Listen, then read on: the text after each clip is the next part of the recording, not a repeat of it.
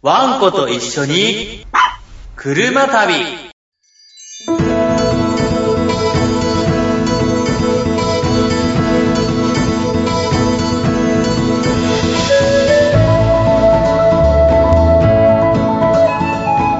どうも、この番組のパーソナリティで、えー、駆け出しのキャンパー、みちです。そして、毎度、ヤナさんです。今回もどうぞよろしくお願いします。はい、お願いします。はい、今回で5回目の配信ということでう、ん。えー、徐々にまた回数を重ねているわけなんですけれども、そうね。はい、特別配信版ということで、アウトドアでお疲れ様でした。ああ、お疲れ様でした。はい。なんねか、いろんなやっぱり、あの、ブースへ行って、うん取材をして、いろんな新商品見れたわけなんですけど、イヤナさん的に、あの、今回のアウトドアデイはどうでした？楽しかったというか、なんか印象的なブースとかなんかありました？え。やっぱりさ、はい。進化しているのが、早いペースでどんどんどんどんいいものが出てくるね。ものが。あうん。ー本当に。テント一つにしてもさ、はい。あ、こんなに変わったんだとかね、思うもの。うん。20年以上やってきて、本当にもう十何年も前とか20年ぐらい前のものと比較するとさ、コンパクトになって、軽くなってさ、うん、そうですね。うん。で、また快適に過ごせるアイテムがこんなにも出てきたのっていう感じだよね。ああ、そうですね。それ思いましたうね。んあの、本当にね、うんと、む昔はって言い方変なんだけどさ、自然の中で思いっきりくつろいでね、はい。楽しんでっていう発想よりかはさ、なんだろう、キャンプをすること自体、ええテントを作って、そこで煮炊きをしてるっていう行動というかな、それがなんか面白いっていうか、そこにだけに集中があってさ、ああ、ええうんうんええ。うん、だから、自然をゆっくり体感しようっていう、そういう感覚があんまりなかったんだよね。考え方がな。おうおうおううん。なるほど。なんかやっぱり部品、まあ鉄骨だったり、まあ重かったりして、うん。組み立ても複雑だったりとか、なんか重いなり部品が多いなり、道具もいろいろ用意しないととか、うん、で、一つ一つもやっぱり大きかったりすると、うん。その分だけスペースもとかって、やっぱ考えることが多いのかなっていうイメージがあるんですよね。うん。炭一個だってさ、火を起こすんだって、今、今現代にあるような着火剤なんてないから。大体にして。ええええなるほど。うーん。もうちょっと、まあ、着火剤っていうのはあった、あまあな、ないっていうのはちょっと語弊があるから、あるのにあったけども、今ほど簡単にとか、楽にとか、種類があんなに多くはない。ええもう今だったら湯を沸かすとなると、便利なものだったらジェットボールとかで数分でできちゃいますからね。なんか過去最高の集客も今回、あの、人数多かったということそうみたいねで。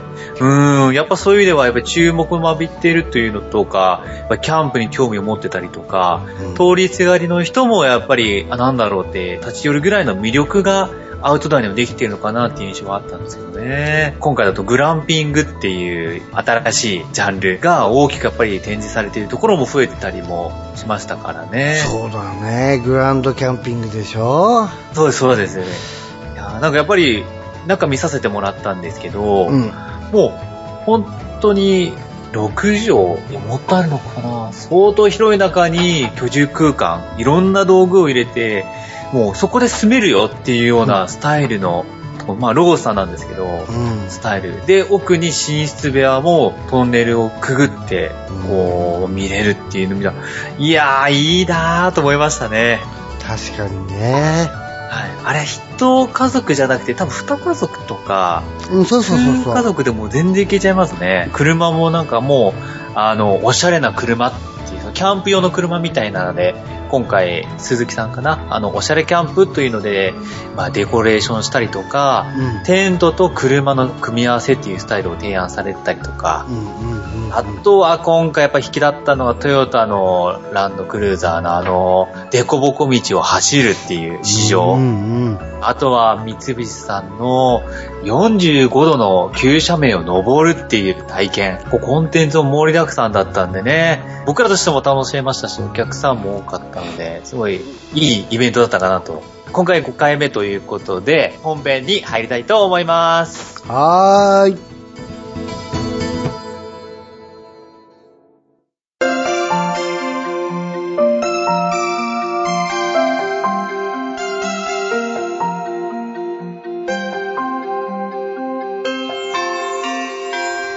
ヤナさん、教えて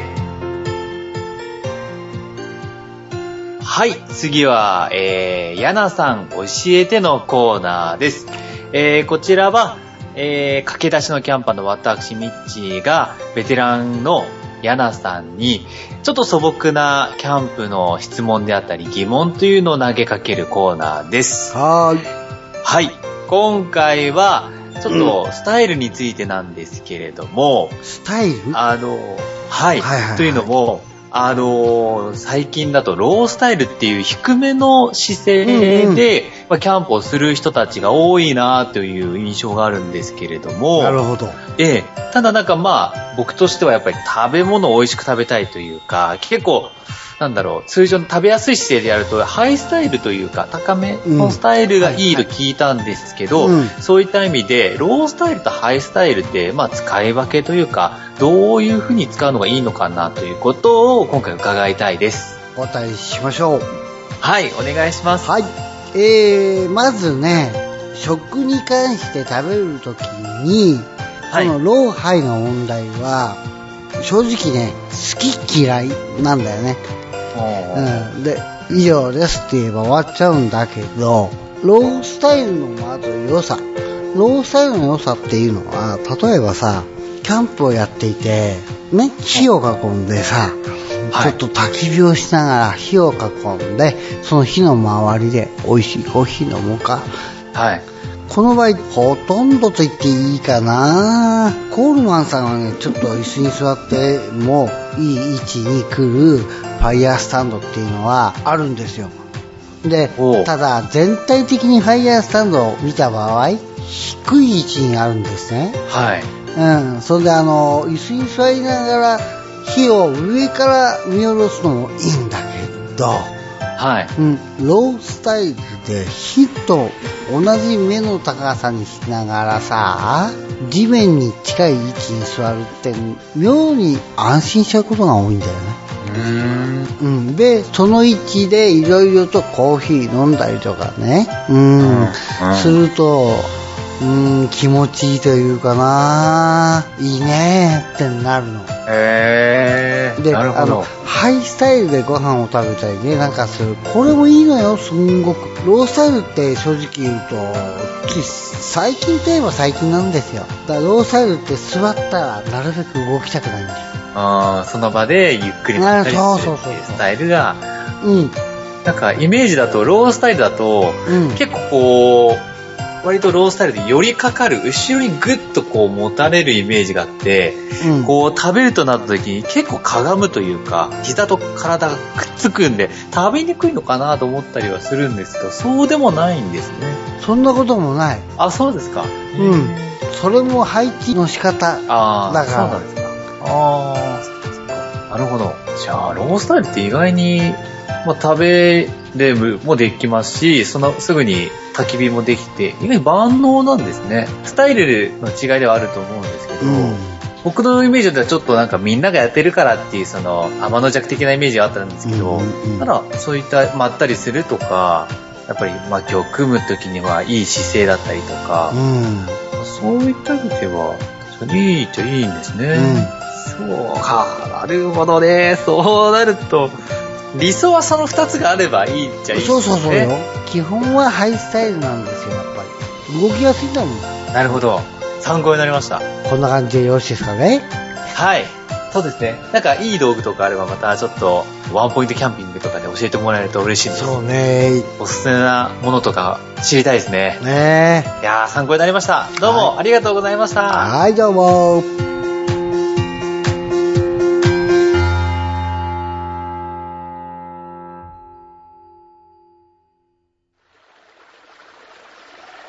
はい。では、次におすすめのキャンプ場紹介なんですけれども、今回はヤナさんからお願いします。はーい。はい。今回紹介するキャンプ場なんですけども、はい。ね、当番組、ワンコと一緒に車旅と。はい。いうことなので、今回は本当にね、ワンちゃん連れの方、北軽井沢にありますね、はい。ミリーズラブというキャンプ場なんです。ミリーズラブ。はい。ご夫婦が経営されているんですね。はい。うんで、なんとですね、えーキャンプサイト、4サイトしかないんです。えー、意外にちっちゃい。はい。で、あとは、コテージ。はい。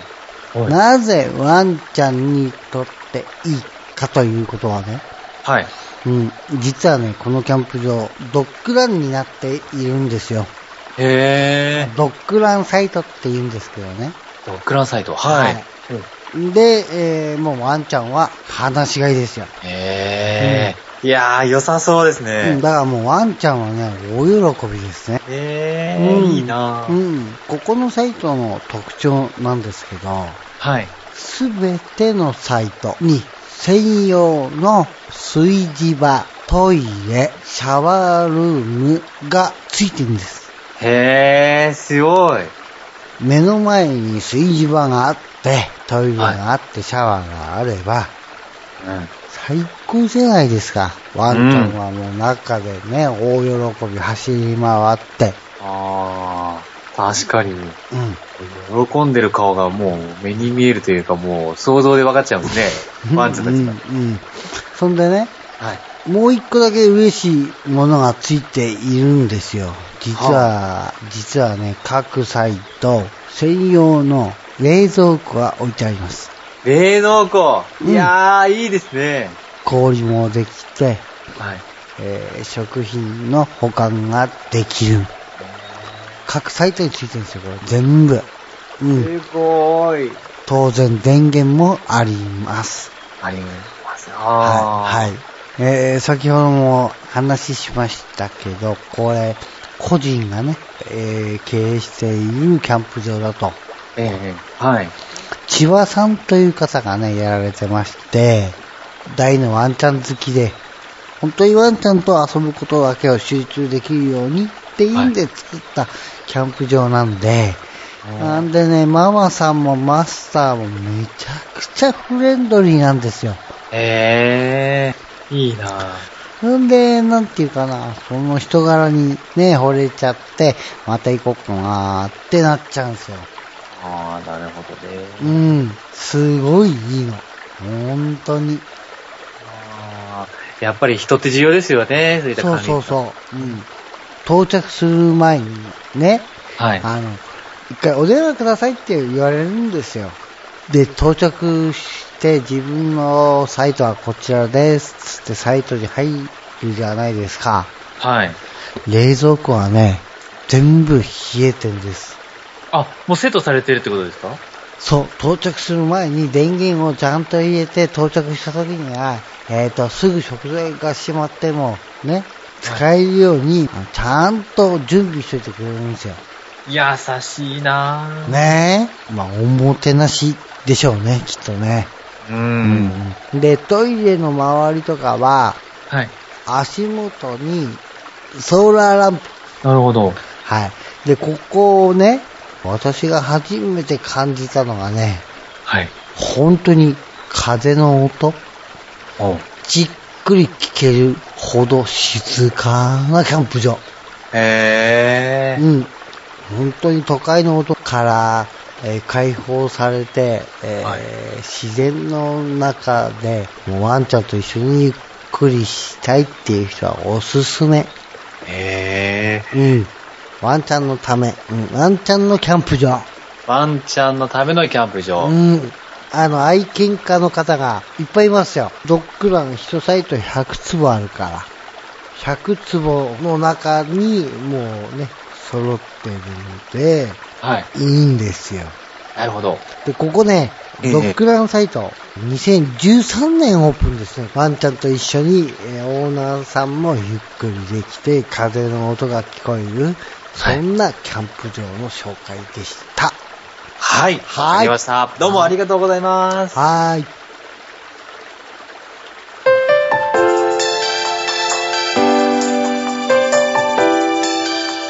ワンポイントキャンピング。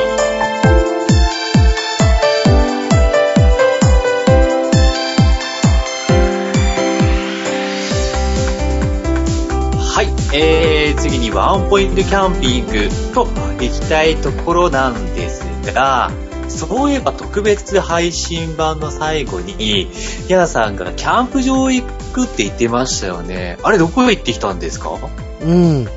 あのー第1回目でね、私が、はいえーおすすめのキャンプ場ということで紹介した、えー塩原グリーンビレッジに行ってきたんですよ。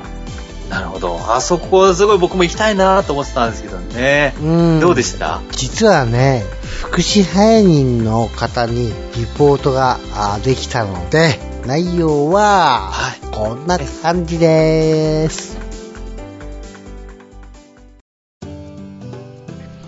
はい、えー、私、今、第1回放送で皆さんにご紹介しました、塩原グリーンビレッジに今回はお邪魔させて、まあ、私もキャンプをしていると、こういった状況なんですが、ここで矢口さんにですね、えーお話をお聞きしたいと思います。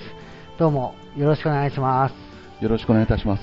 前回ですね、私どもの番組でグレーンビレッジさんの方をですね、えーおすすめのキャンプ場ということでご紹介させていただいたんですが、矢口さんの方からですね、まあ、こういうキャンプ場ですよと、一言いただければと言いますか。えーありがとうございます。はい。えーまあ、塩原グリーンビレッジはですね、まああのーかなり歴史もあるキャンプ場、昔から、えーやってるキャンプ場なそうですよので、ね。はい。やはり、えーあのうちの、えー売りとしてはやはり温泉、うん。これが売りとなっております。また、えー自然も豊富な、えーキャンプ場ですので、はいえーまあ、あとワンちゃんとか、えーそういったペット連れのお客様もあのぜひあのえ来ていただければとう思います。ん、なるほど。はい私もね、あワンちゃん連れて来ていて、はい。で、やっぱりここの、ん私たちが来る目的というのは、ワンちゃんもそうですけど、ちょっと大人のキャンプ場って言い方もね、変なんですが、温泉施設がね、我々大人の人間には、ああ、もうこれ最高なんですよね。ありがとうございます。はいあのーワンちゃん用の、あのー温泉施設もございますので、そうですね。ええ。えはい。ぜひ、ワンちゃん連れの、はいの方にもぜひ、はい。お楽しみいただけると思うんですけどもね。はい、なるほど。それで、温泉の関係なんですけども、あの、野天の湯なんていうのがありますけども、はい。あそこはどういった感じの？あちらはですね、はい。あの宿泊専用のお客様専用のうん。お風呂となりまして、はい。えー露天風呂となります、ね。お、露天風呂。はい。あ、なるほどね。最高ですね。はいねえ、露天風呂って聞いて喜ばない方いませんからね。ね はいはいはい。やはり、あの、敷地面積も広くて、そうですね。ねええ。ー2万5千坪。うわ、すごいなぁ。で、私ちょっとね、この辺の遊歩道も裏歩いてみたんですけど、はい。都会にある遊歩道って、まあ、まあ、と比べること自体おかしいとは思うんですけども、うんちょっと軽い気持ちで歩いてみたら、はい。結構ですね、足とかなんかでこうね、はい。いい感じでこう歩けるんですよそう。ですね。アップダウンも多少あったりなんかして。そうですね。まあ、途中途中にはですね、あの滝とか、はい吊り橋とか、はい、あと共同用、えー浴場ですか、うんえーそういったものも点在しておりますので、わあ、はいそこまでまだ行ってないな、俺ね。へえ、なるほど。はいはいの方にも、えーお楽しみいただけるんじゃないのかなと思いますけどね。はい、わかりました。ペットもね、えー大人の方も楽しめる、そんな、えー、塩原グリーンビレッジから、えーお話を矢口さんにお聞きしました。はい。どうもありがとうございましたどう。もありがとうございました。はい。いやー、塩原グリーンビレッジ、いいですね。え歴史も長くー、て、うんうん露天風呂、露天の湯ですね。うん。うん。そして行ってもやっぱりワンちゃんと一緒に楽しめる場所。これも貴重ですよね。いやー、やっぱ人気のキャンプ場と言える。まあ、まさにそうですよね。なんか福祉支配人のもう声からしても、なんかもう、なんていうのかな。楽しいですよっていうのは伝わってきた感じがしました。うん。うん。ぜひ皆さん、塩原グリーンビレッジ行ってみていただければと思います。柳さんどうもお疲れ様でした。はーい。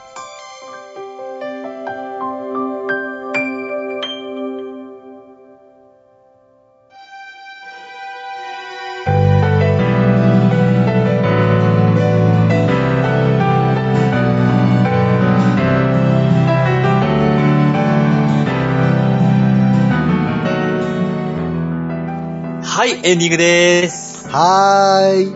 はい、えー、今回もお疲れ様でした。お疲れ様でした。はいいやー、今回も塩原グリーンビレッジで、あのー取材したりとか、また結構豪華な収録になりましたね。そうね。なんだかんだ言って、うんいろんなことやってきちゃった。ね いやー、柳さん教えての、あのーロースタイル、ハイスタイルのね、うんうんあの、使い分けというかいいところにしても、僕もやっぱりね、あのーやっと、第1回の、今季第1回のキャンプができることが決まったので、ちょっと参考にしてね。はい。小田急だっけ？フォレストコテージ。あー、そうです。うえ。フォレストコテージ。あの、前回ご紹介したところなんですけれども、あそこに行くことが決まりましたので、あまあちょっと今回の話とか、うん今までの、えー4回分のね、収録した内容のことを元にして、ちょっと楽しんでこようかなとは思います。ーうん、そうね。もうとにかくさ、やってみるってことが大事だし、頭でっかちになって、ああでもない、こうでもないって考えたところでしょうがないからさ。はいうん、もうそれに尽きるから。そうですね。ちゃんとあれだよ、ミッチー行く前にテントも試しで作ってって、やんないと向こうでかっこ悪くなっちゃうからね。そうですよね。うん。それだけは行く前に一回作ってみる。どこでもいいから、一回作ってみて、出来上がったはいテントの形を覚えとく。あ、完成するとこういう形になるんだ。その形がわかんなければ、ね、向こう行って、はい。ね、完成したことがないものを作っていて途中で分かんなくなった時ほどね寂しいものはないよそのそれ以外はさ別にになんとかなるからテントだけは一回作ること。これ絶対だからね。一回作ってみて、うん。まそうですね。あ、あとはミッチーが、えー向こうでいろいろやってみて。はい。うん、絶対いろんなことが失敗することがい多いと思うよ。でもそれでいいの。失敗して次あ今度はこうしよう。あれはやめよう。あれはやったらダメになるとかいろいろ覚えるんだ。そうするとまた次今度こそ成功させてえ今度こそねなんとかうまいこと作ってやるぞとかさ、はい。うんそうなってくるわけやああ、やっぱ回数を重ねて、どんどん慣れてくると。うん、あそこが悪かったんだなとかって思うから今回か次はあれやめようとかねええええ今回失敗しちゃったって思うわけだ。うーん。だから、だからいいんですよ。また来ようって思うから。ああ。いや、ねそうですね。ううん。ーん。全くそう。まあまあ楽しんできてよ。そうですね。ね楽しんでいきます。あーまたどうだったんだかさ、報告待ってますんで。そうですね。ねはい。おうん話できるぐらいまで、ちょっと、いろいろ体験してこようと思います。わかりました。はい。はい。今日はこんな感じですかね。そうね。はい。はい。それでは今日はこの辺で、皆さんのワンコが幸せに暮らせますように、またお会いしましょう。さようなら。さよなら